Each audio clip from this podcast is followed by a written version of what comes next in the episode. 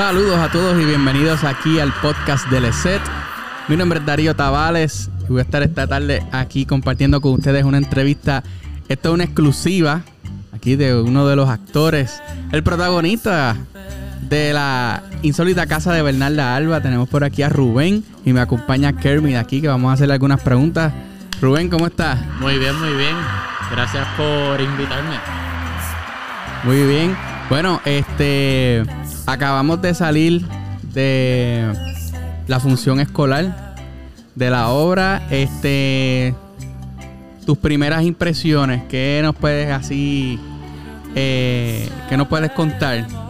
¿Cómo te sientes con esa primera función?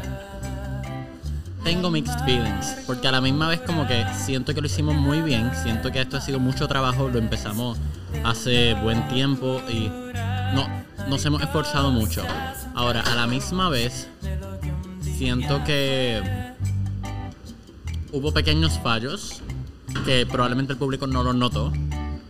Por ejemplo, yo en el primer acto está esta línea que dice, hacemos cuenta que hemos tapiado puertas y ventanas con ladrillos. Así fue en casa de mi padre y en casa de mi abuelo. Mientras pueden empezar a bordar el ajuar. He puesto 20 piezas de hilo en el arca para sábanas y embozos. Magdalena puede empezar a bordarlas, ¿verdad? Aquí me salió bien. Pero ahí fue como que... Sábanas, embozos, Magdalena, Magdalena. así, así mismo fue con la musiquita y todo. Sí, sí. Pero según lo que me dijeron, se notó, pero fue bien poco. Lo que pasa es que yo siento que desde el nerviosismo. Porque, por ejemplo, cuando uno actúa en la escuela es distinto porque es un proceso más educativo. Uno piensa como que, ah, realmente me puedo equivocar. Al ser así, uno no se equivoca. Porque uno piensa, me puedo equivocar. Estoy aprendiendo.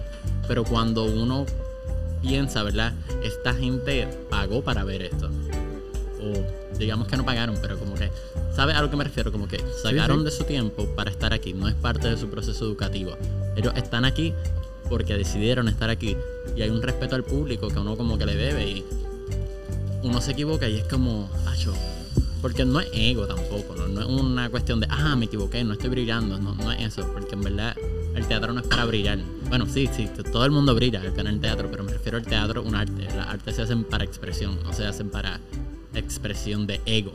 Aunque hay gente que lo hace también y sigue siendo una expresión. Pero... Sí, y siempre requiere, como en todo arte, requiere cierto grado de excelencia. Porque si no, pues cualquier disparate pues le podríamos llamar arte y pues no es así. Exacto. Y, por ejemplo, yo lo que he escuchado, ¿verdad? De distintas personas es que en el, el, segundo acto es más experimental. Yo sé que tú vas a ir a ver la, más, la, función general y que no te voy a dar mucho detalle. Sí, no, no dejes spoilers, por favor. Pero hay un cambio. Hay un cambio, es no es la Bernalda que siempre conocemos. Y a mí me gusta esa Bernalda. Ese es segundo acto. Pero hay personas que dicen que se salió de contexto de la obra. Y realmente yo, verdad que yo pienso que lo importante es que se haya experimentado con la obra, porque para qué hacer otra Bernarda Alba que ya se ha visto. Aunque sí hay conceptos experimentales, ¿verdad? Que ya, ya se han hecho, el punto es que hagamos algo nuevo. Nosotros hacer nuestro concepto nuevo. Kermit, ¿tienes alguna pregunta por ahí para Rubén? Yes. ¿Qué fue lo más difícil de la obra? Lo más difícil de la obra yo diría que fue acostumbrarme a usar traje. Porque realmente, realmente, ¿verdad? Yo en los ensayos, y yo sé que esto no se supone que uno lo haga, ¿verdad? Pero a mí nadie me dijo que yo tenía que usar un pantalón corto. Así que yo me iba, tú sabes, en ropa interior debajo del traje y con unas pantyhose. La cuestión es que en el ensayo general pues hay una escena en la que a mí me arrastran. No les voy a dar mucho contexto porque sé que. Pero en esa escena que a mí me arrastran, se me vio todo. todo, todo, todo. Y, o por ejemplo, cómo sentarme. Yo, soy una persona bastante alta y como que, si por ejemplo, si yo estoy en un sitio donde sé que hay otras personas, pues yo como que regulo como yo me siento. Pero a la misma vez mis muslos son bastante grandes, así que a mí me gusta como que estar un poco más cómodo, ¿verdad? Expandir. Expandir, exacto. Y cuando tengo un traje, pues no lo puedo hacer. Y, y el bastón, el caminar. Porque para, no sé si fue 2018, 2019, cuando yo estaba en noveno, ahora yo estoy en 12, pues se montó a, a Christmas Carol bajo la dirección de la maestra Lourdes Morán. Y en esa obra yo también usaba un bastón, era una persona gruñona, como Bernarda, y la cuestión, yo era Scrooge. El punto es que yo quería buscar una manera de poder diferenciar los personajes. Porque en esa obra yo me acuerdo que me fue muy bien. O sea, me fue muy bien. La directora hasta me consiguió, como que el día después, ella me recomendó para una película que yo no pude participar porque ese día, el día que, estaban filmando la película, yo tenía un examen, un examen final y además de que tenía ese examen final, al otro día me iba de viaje, así que no podía, no podía faltar. Pero el punto es que como que lo hice muy bien y realmente a mí yo le puse mucho trabajo a ese personaje y a la misma vez como que no quería repetirlo, no quería que fuera un tú sabes, como cuando uno hace algo bien cool y uno intenta volverlo a repetir y entonces uno charrea, porque es lo mismo, lo está repitiendo. Así que como que lo más difícil para mí fue buscarle sus propios manerismos que fueran distintos a los de Scrooge, aunque es un personaje, ¿verdad? De la tercera edad, que usa bastón, que es gruñón y que es fuerte en escena. O sea, tienen muchas similitu- similitudes los personajes, pero yo me enfoqué en buscarle las diferencias. Ok. Bueno, pues maestro. ¿Alguien- ¿Alguna otra pregunta, Kirby? Sí tengo varias. Pues adelante, aproveche. Bueno, ¿qué fue lo que te motivó a estudiar teatro? Bueno. Pues yo realmente empecé a actuar creo que a los 7 años. No estoy seguro si fue a los 7. 8, 7, por ahí. ¿Verdad? Y la cuestión es que yo ya llevo bastante tiempo. Ahora mismo yo tengo 17. Pero la cuestión es que yo empecé en un sitio cogiendo clases de teatro en Río Piedras que se llamaba, la, bueno, se llama, todavía están ahí, a la escuela de teatro. Así mismo, la escuela de teatro. Y empecé cogiendo, realmente fueron muchas oportunidades que se me fueron dando. Como que, por ejemplo, yo empecé en una clase.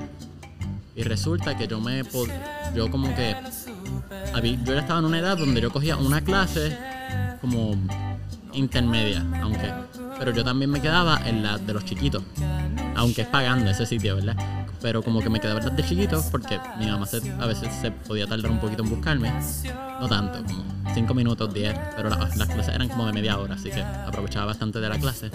Y al ser así, pues me empezaron a montar cosas conmigo. Y pues yo estuve ahí en cuarto, en quinto y en sexto. Y estuve allí y luego de eso también estuve en los campamentos de verano jóvenes sobre las tablas, que es muy bueno, muy bueno. Se monta de todo, uno aprende teatro musical, de todo, todo, todo.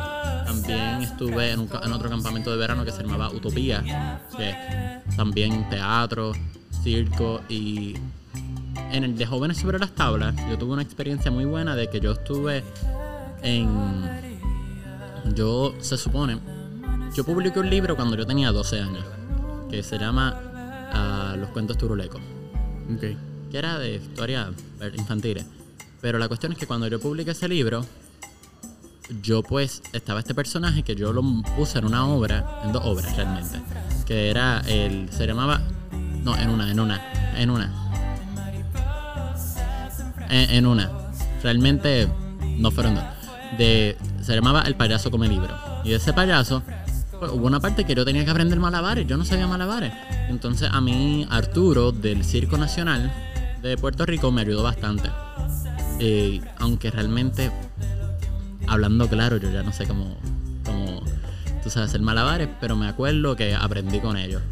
Y cuando me dijeron, oh, ex- existe la escuela especializada en teatro de Juliana Costa, realmente yo no lo pensé tanto. Fue como que, para allá voy. Y me dijeron que era bien fuerte. Y sí, es bien fuerte porque la parte académica no.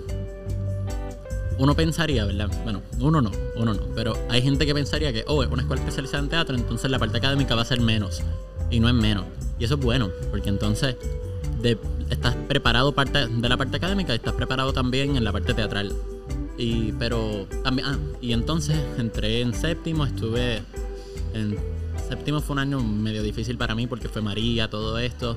En octa- octavo fue el año más fácil de mi vida. Yo no sé por qué. Pero la cuestión es que yo no tenía que estudiar tanto y sacaba buenas notas. Ah, Me, me- me fue bien, vamos a decirlo así. Noveno, ese fue un año extraño. Porque fueron los terremotos, fue la pandemia. Sí, es que se mudan de escuela Sí. y todo ese revuelo. Pero antes de que nos mudáramos de escuela, se montó Scrooge. Y Scrooge quedó brutal. Y al ser así, en eso, en el- durante los terremotos, hubo un periodo en el que yo no tuve clases. Como dos semanas. Y cuando estuve esas dos semanas sin clases, pues yo fui a. ¿Cómo es que? Una amiga mía que se llama Natalie me dijo una escena que nosotros tuvimos en Scrooge que quedó muy bien. Me dijo, tú me puedes acompañar a hacer esta escena para audicionar a lo que, era, lo que es combate teatral ahora, pero era para combate teatral y San Juan Drama Company. Entonces, pues yo entré a eso, estuve en combate, o sea, en San Juan Drama Company durante ese año, hasta que la pandemia comenzó. Y realmente, en verdad que yo solamente te puedo decir que aquí en Puerto Rico hay mucho, muchas oportunidades y mucho talento. Ah, lo que pasa es que hay que buscarlas. Sí. Sí, definitivo. Este, ¿alguna otra pregunta importante ahí que tenga? Este, Bueno, que- sí. Eh, el tema de que te gusta la música, pues yo tengo dos preguntas. ¿Qué fue lo que te llamó la atención? ¿Qué fue lo que te motivó a estudiar y a realizar y o crear música? Bueno, realmente Que, que, por cierto, antes de que continúe con la contestación, estamos escuchando de fondo una de las canciones de Rubén. Pues, y gracias por ponerla. Pero realmente fue algo bastante natural porque, por ejemplo, en, en- en sexto, a mí me dio esta cuestión, no sé por qué, yo creo que fue que yo vi una película o algo así. Porque yo siempre he sido bien peliculero. Yo vi una película sobre un astronauta y yo, si no soy actor, voy a ser astronauta. Yo soy así, pero de, de un grupo. de- no me acuerdo cuál, cuál fue la película ni nada por el estilo, pero me acuerdo que cuando la vi, yo dije, yo voy a empezar un grupo, yo voy a empezar un grupo. Y entonces yo fui a, a- alrededor de mi escuela y yo dije, tú tocas un instrumento, a la primera persona que me encontraba, ¿verdad? Y, y yo cantaba, pero no cantaba bien, pero cantaba.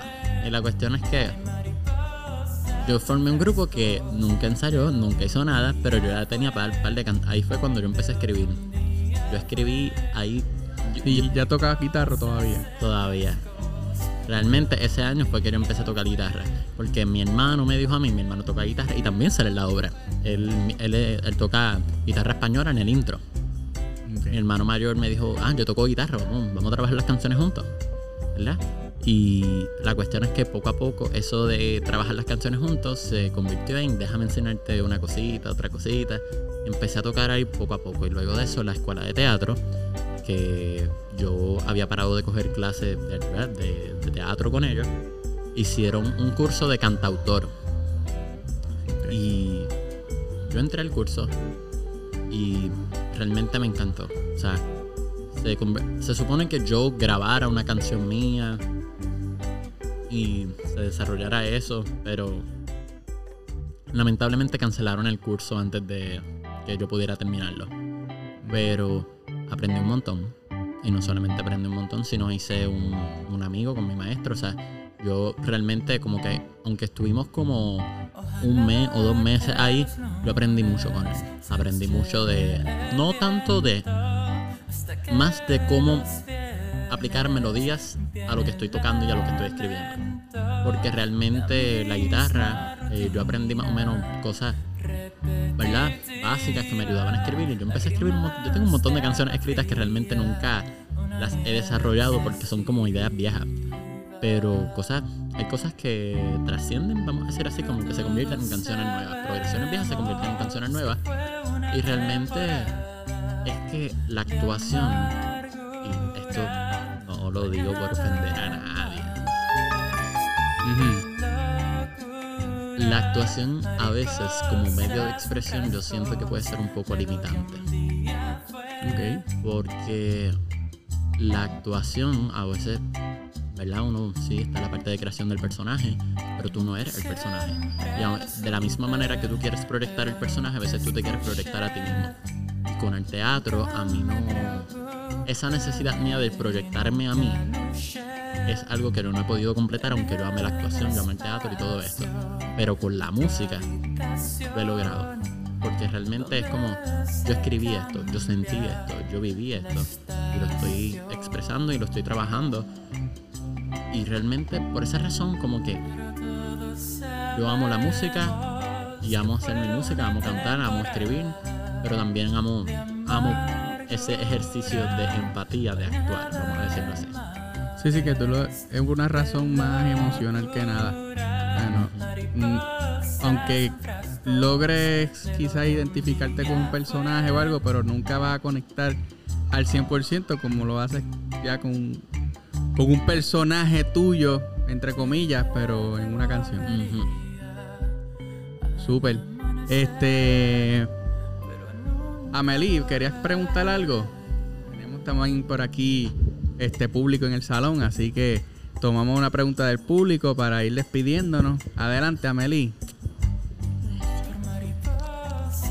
Ok, mi pregunta es, ¿has salido en alguna película? Serie, whatever. Realmente no me acuerdo. O sea, realmente no me acuerdo porque yo he hecho trabajo de extra. Eso yo sé que yo lo he hecho. Pero a la misma vez, realmente no, no creo. Que también yo no soy muy... He, he grabado cápsulas. Recientemente, hace como dos fines de semana, estuve grabando cápsulas para un programa que se va a llamar Un Minuto Contigo. Y también grabé en eh, grabé unas cápsulas también para AMSCA hace par de tiempo. Tenía el pelo rapado en el momento. Pero Como yo. sí, así mismo. Pero, pero realmente no. Es la cuestión de Es que yo no soy muy bueno en el cine. Porque yo soy. Yo hablo bastante extraño, eso yo lo sé. Como que por ejemplo, yo puedo, yo soy bien expresivo con las manos, yo soy bien expresivo con la cara. Y esas cosas no se ven naturales en el cine. Y por ejemplo, yo, cogí, yo estoy cogiendo ahora mismo una clase con la profesora Lourdes Morán de nuevo, que se llama ah, Actuación para la Cámara. Y realmente ha sido un reto para mí, porque yo normalmente con mi actuación lo que hago es que, ok, yo ya soy bien expresivo, déjame ser igual de expresivo como yo soy, pero en el personaje. Y, al- y eso en teatro me gusta y, y me funciona porque como que yo me dejo llevar mucho por lo que es... A mí me gusta mucho Shakespeare. Como que el tipo de actuación de Shakespeare, yo veo muchas actuaciones de Shakespeare. Y yo cojo mucha influencia de, de actores shakespearianos, vamos a decirlo así. Pero a la misma vez, en el cine eso no, eso no se ve bien. Y yo pues como que es un reto para mí. Realmente el cine no es algo me ha interesado. O sea, la gran mayoría de la gente que entra en teatro o en actuación siempre está pensando en las películas. Pero me gusta, como que me, me gusta el cine y tengo amistades que lo hacen muy bien. Mi mejor amiga, Vanja, ella estuvo en una película recientemente que se llama Todo por Amor. Eh, lo hizo brutal. Y también estuve en otra. eh, está grabando ahora mismo, pero no sé si lo puedo decir. No lo voy a Está decir. grabando algo. Está grabando algo. Pero el punto es que. El punto es que, como que realmente el cine me interesa, me encantaría. Pero yo debo de admitir que se, se me haría difícil poder trabajar la calidad de lo que voy a estar haciendo. Sí, sería un, un reto bien grande. Ujú. Eh, y quería que te preguntara que cuál es tu inspiración por la música y que, y que te inspira a escribir las canciones. Bueno, dep- dep- depende lo que, por ejemplo, depende de la canción y depende de lo que yo esté viviendo en el momento. Por ejemplo, yo tengo un disco escrito que yo quiero sacar el año que viene.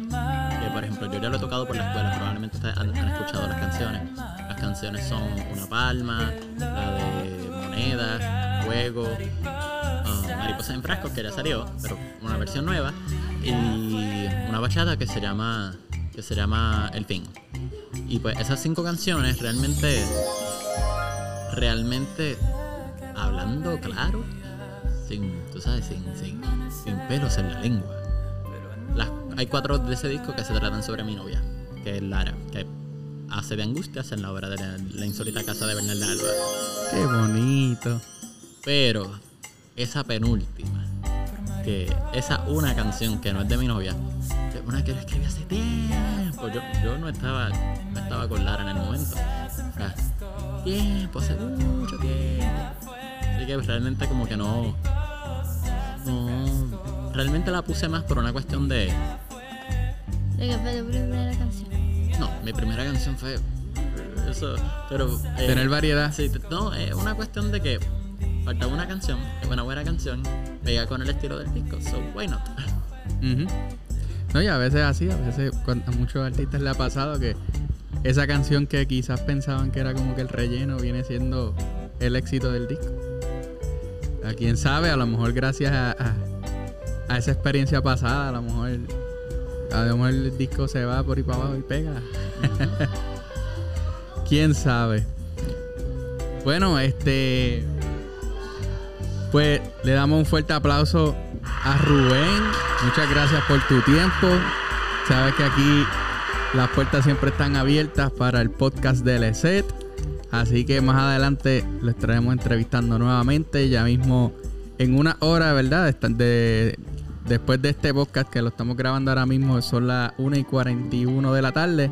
A las 7 y 30 es la función general nuevamente, ¿verdad? De Bernarda Alba. Así que después de esa función, más adelante volveremos a entrevistarla, a ver el producto final, ¿verdad? De la experiencia completa, a ver cómo, cómo fue el resultado de todo. Así que muchas gracias y nos vemos. Misma rutina